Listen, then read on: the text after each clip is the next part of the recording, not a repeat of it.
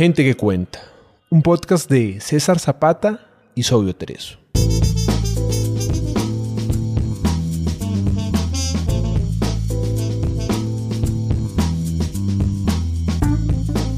Gente que cuenta es un espacio para leer autores latinoamericanos poco conocidos.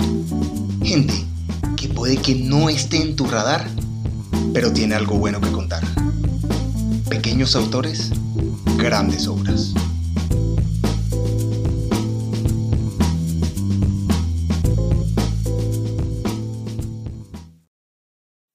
Hay asesinatos que burlan la justicia.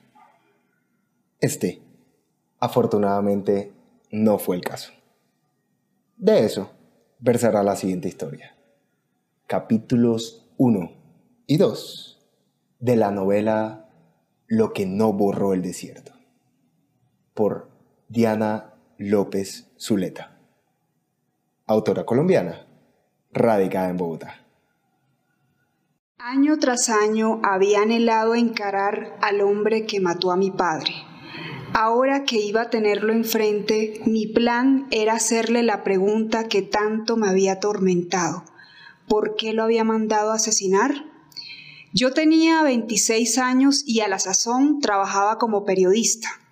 Desde Bogotá me enviaron a cubrir una cumbre de gobernadores. El entonces presidente de la República, Juan Manuel Santos, comprometería a todos los mandatarios regionales en el difícil proceso de paz que se desarrollaba en La Habana con las Fuerzas Armadas Revolucionarias de Colombia, FARC. El criminal estaría allí, en ese encuentro que se celebraría en el Centro de Convenciones Plaza Mayor de Medellín. Era jueves 15 de agosto de 2013, fecha en que por coincidencia el asesino de mi padre cumplía 55 años. Yo iba vestida con un pantalón blanco, sandalias de tacones y una blusa negra de arandelas que se ajustaba con un cinturón adornado de piedras transparentes. Tenía suelto el cabello negro. En mis entrañas retumbaba el ulular de mis miedos y me sentía perturbada, quizás vulnerable. De mi cuello colgaba la escarapela de periodista de una institución pública con mi nombre escrito en esta. Durante 16 años había sentido la ausencia de mi padre, y aunque parte de mi familia, incluida mi mamá y mis hermanos, me recomendaban que dejara las cosas en manos de Dios, no me resignaba a la impunidad. Desde antes de empezar mi carrera de periodista sentía que debía hacer algo. Llegué media hora antes de que comenzara el evento que se realizaba en un inmenso salón con capacidad para mil personas. El lugar estaba lleno de ministros, gobernadores, periodistas, comitivas oficiales, y hasta el entonces expresidente Belisario Betancourt era uno de los asistentes. El aire acondicionado creaba un clima casi benigno. Había mesas rectangulares, largas, decoradas con manteles blancos y sillas negras. En cada una de ellas se habían dispuesto cartulinas blancas marcadas con el nombre y el cargo de los funcionarios. Recorrí las mesas todavía vacías de la gran cumbre de gobernadores Preparémonos para la paz y observé los rótulos de cada invitado. Establecí el sitio exacto donde estaría Juan Francisco Gómez Erchar, gobernador de La Guajira, el hombre que había ordenado la muerte de mi padre. En medio de la varaunda de los invitados, lo busqué entre la multitud que iba atiborrando los espacios, pero él no llegaba.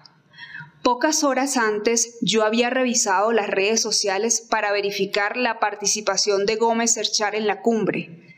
A través de un trino, él había confirmado su asistencia al evento, de manera que mi encuentro con él se daría tarde o temprano.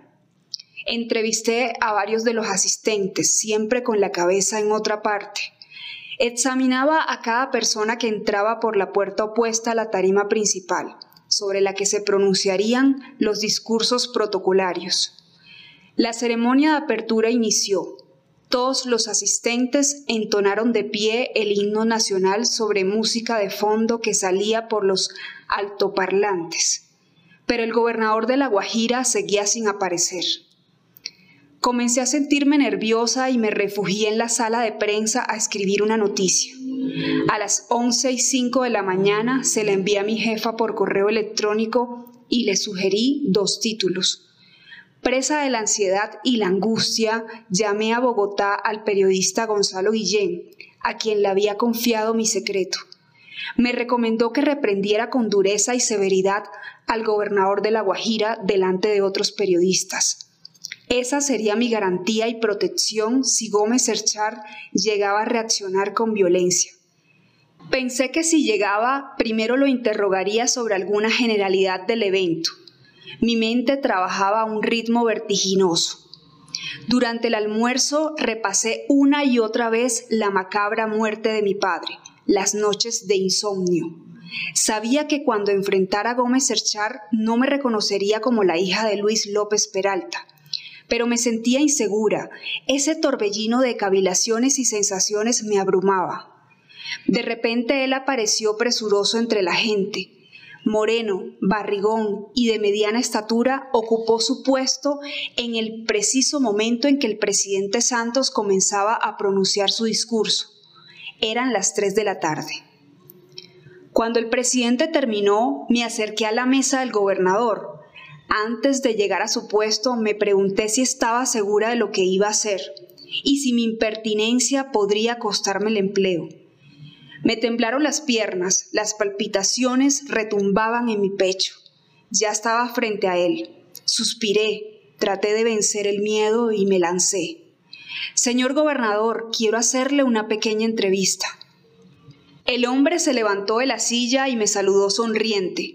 En la comisura de los labios se le dibujaba una rugosidad.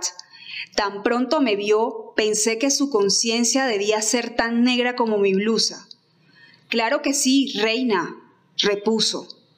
Ningún otro periodista estaba a mi lado. Había olvidado la recomendación de Gonzalo. Hubiera sido más fácil enfrentarlo en una rueda de prensa, amparada por colegas y amigos. Gómez Serchar dio unos pasos para alejarse de la mesa. Encendí mi grabadora y le hice dos preguntas sobre la perspectiva desde la cual asumía el tema de la paz y el posconflicto y la propuesta que haría como gobernador de La Guajira. Contestó con frases de cajón diciendo que su departamento había vivido el flagelo de la guerra, que él hacía mucha fuerza para que el proceso de La Habana saliera bien y que había que realizar inversión social sostenible en las regiones. En medio de su declaración, a veces me miraba fijamente, pero también desviaba su vista y parecía detallar algún punto perdido del salón. Yo no escuchaba sus palabras. Si ahora las recuerdo es porque las grabé. Observé su papada, su gran nariz. Todavía hoy me parece que su tono de voz y sus modales eran amables, tal vez caballerosos. Muchas gracias, le dije con voz queda. Fui incapaz de increparlo. Respiré hondo y traté de sonreír. Me miró fijamente y clavó sus ojos en mi escarapela invertida, cuyo giro involuntario ocultaba mi nombre. Acercó su mano de manera invasiva y con un rápido movimiento volteó mi carné y reparó en mi nombre, Diana Carolina López Zuleta. Tal vez alcanzó a leerlo completo, tal vez sabía que yo era una de las hijas de López Peralta, no puedo asegurarlo. Retrocedí y le di la espalda. Quizás él me miró mientras me alejaba. Caminé decepcionada de mí misma hasta la sala de prensa para recoger mi cartera y mi computador. Me sentí cobarde, pero no lloré. Coraje. Era lo que necesitaba en ese momento. Y quizá yo no lo tenía. Ahora que escribo estas líneas pienso que fue mejor así.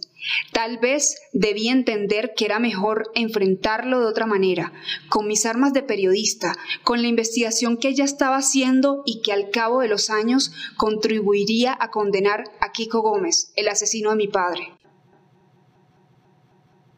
En mi pueblo casi nunca había electricidad en las noches, pero en las tinieblas mi tía Marta Cecilia me enseñaba el uso de las tildes y me contaba historias de la Biblia sentadas en el andén de la casa donde crecí. Aprovechábamos la brisa que mecía las hojas del árbol de caucho y nos alumbrábamos con faroles que funcionaban con petróleo. ¿Cuál es el río más largo del mundo? ¿Cuál es el océano más grande? ¿Quién liberó a Colombia? ¿Cuál es el planeta más cercano al Sol? interrogaba mi tía entre todos los primos que nos visitaban en las noches y lanzaba preguntas tramposas como cuántos animales llevaba Moisés en el arca, pero no era Moisés, sino Noé, el personaje del diluvio universal. Marta Cecilia es la tía más joven, tiene el cabello ensortijado, los ojos negros. Ninguno de los sobrinos le ha dicho tía, Estudió arte dramático en Bogotá y era promotora de cultura. En aquellas noches de cielo estrellado, si yo no entendía algo, oía su voz imperativa. Búscalo en el diccionario. Corría 1993 y yo ya sabía la diferencia entre las palabras graves, agudas y esdrújulas. Me quedaba dormida en un petate que mi mamá extendía en el suelo, mientras me abanicaba con un cartón para espantar los zancudos en medio de la penumbra. Después, cuando la noche refrescaba, me pasaba a la cama. A veces llegaba la luz, a veces no. El clima es cálido y perpetuo, con una estación única, uniforme, unas veces estuosa, otras más tropical. Llueve muy poco. La Paz, ubicado a 15 minutos de Valledupar, la capital del Cesar, es un pueblo conocido por sus almohábanas, por los graves problemas de orden público y el contrabando de gasolina que hubo en el pasado. Tiene cuatro entradas principales y nueve salidas verdales. Yo tenía seis años, el cuerpo menudo, las manos largas y flacas y los ojos grandes, como los de mi papá. Mis preocupaciones consistían en no pisar las líneas de las baldosas, descubrir figuras en las nubes, contar las estrellas, buscar la luna, sacudir las hormigas, ver cómo cae el sol al atardecer. Todo el pueblo sacaba sillas de plástico y se sentaba en los andenes a conversar. La calle era la distracción. Ahí nos enterábamos de lo que pasaba en el pueblo, quién se murió, a quién llevaban herido o enfermo al hospital, dónde era la fiesta. Mi tía me compraba cuentos y enciclopedias que pagaba a plazos. En las tardes leía en voz alta en la habitación de mi abuela mamá Marta, mientras ella cosía en las máquinas de pedales Singer. De repente se quedaba dormida y yo la regañaba exhortándola a que me hiciera un resumen de lo que había leído. Ella se reía. Mamá Marta era dulce como sus ojos de color miel, de expresión afable, el cabello entrecano y liso. Irradiaba amor puro. Siempre me complacía con exquisiteces en la cocina, arepas, arepuelas, rosquetes de queso, sopas. Sabía preparar de todo y todo le sabía gloria. Mi mamá y mi abuela me daban todos los gustos. En las tardes esperaba con avidez la melodía que anunciaba la llegada del carro de helados. Atravesaba corriendo la casa y voceaba al Señor. Mi abuela era experta en remedios caseros que preparaba con hierbas que ella misma sembraba en la casa. Manzanilla, sidrón, cilantro, matarratón, albahaca, sábila, achote. Estaba cansada de la vida que le había tocado con mi abuelo. Vivió con él desde los 14 años y tuvieron 10 hijos, pero él tuvo más de 8 mujeres y 15 hijos por fuera del hogar, aunque la gente dice que fueron más. En total reconoció a 25 hijos. De cuerpo robusto, barriga prominente, ojos aindiados y facciones firmes, mi abuelo criaba vacas, gallinas y cerdos. Eran tiempos de abundancia, en los que regalaba leche, huevos y queso a quien llegara a la casa. Era querido por el pueblo y se veía natural que tuviera tantas mujeres, aunque nunca amanecía donde otra que no fuera mi abuela. Siempre lucía un sombrero de fieltro color habano. Cuando llegaba de la finca, yo corría a quitarle los zapatos y le trepaba los pies en un banquito. Recogía una flor del jardín y se la regalaba. Él la lucía en el bolsillo de la camisa. Papachijo, como cariñosamente lo llamaba, murió en 1990 cuando yo tenía tres años. Empecé a notar su ausencia y mi mamá resolvió explicarme que se había ido para el cielo, que allá iba a estar mejor.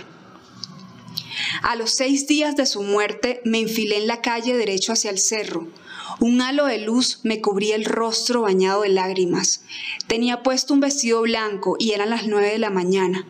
Creía que el cielo era un lugar del pueblo al que podía llegar caminando sola. Una vecina me vio y le avisó a mi mamá que yo iba lejos. Ella me alcanzó. Yo no llegué a entender el significado de la muerte hasta muchos años después.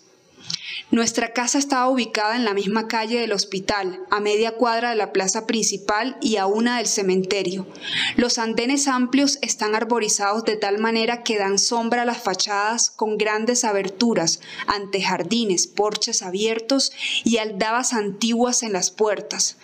Allí vivíamos mi abuela, mi bisabuelo, mi tía, dos tíos, mi mamá y Vicente, un señor que ayudaba en los quehaceres diarios como lavar traperos, brillar ollas, afilar cuchillos, abrir cocos, moler el maíz, hacer mandados en la bicicleta. Vicente era escuálido, de piel rojiza y tostada por el sol.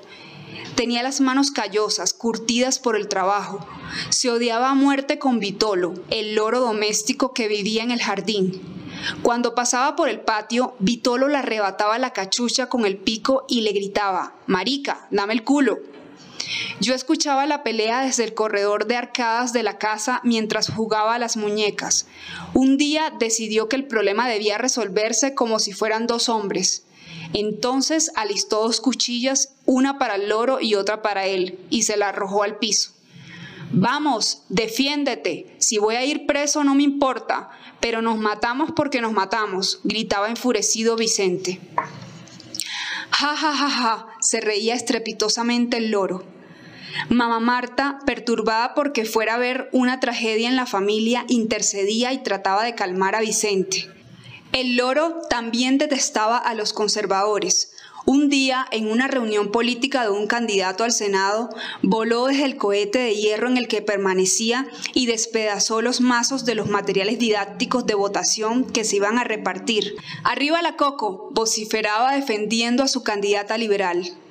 En mi niñez disfrutaba de cosas simples como bañarme en los aguaceros, el aroma del petricor, el trinar de los pájaros, el tamborileo de la lluvia, o sumergirme en la alberca donde almacenábamos el agua, como en los lugares desérticos de la Alta Guajira, donde el líquido siempre ha escaseado, recogemos el agua en baldes de plástico desde tiempos remotos.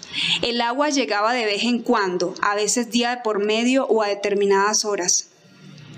El patio de la casa estaba rodeado de árboles umbrosos, de follaje espeso, mangos, cocos, limones, cotoprís, nísperos, palmas de bambú, trinitarias, rosa lavanda, helechos, lirios, azares de la India, corales rojos. Era el lugar de encuentro de la familia, el espacio perfecto para jugar a las escondidas con mis primos, porque las matas nos servían como guaridas y cuando amainaba el sol, las calles eran nuestras para jugar la peregrina, la lleva, el salto de cuerda, el yo-yo. Yo bailaba hasta con el pito que anunciaba la carretilla de frutas. Celebraba en el patio los cumpleaños de las muñecas todos los fines de semana, con ponqué ramo, chitos, refrescos y picadas de mango que hacía mamá Marta. Registraba el cuarto de Vicente con mi prima Marta Patricia. Comprábamos empanadas, carimañolas y fritos en los tenderetes callejeros. Si el teléfono de disco lo dejaban sin candado, llamábamos a cualquier número, cambiábamos la voz y tomábamos a chacota algún vecino. Mi infancia fue sencilla y feliz hasta que pasó lo que pasó. Escuchaste a Gente que Cuenta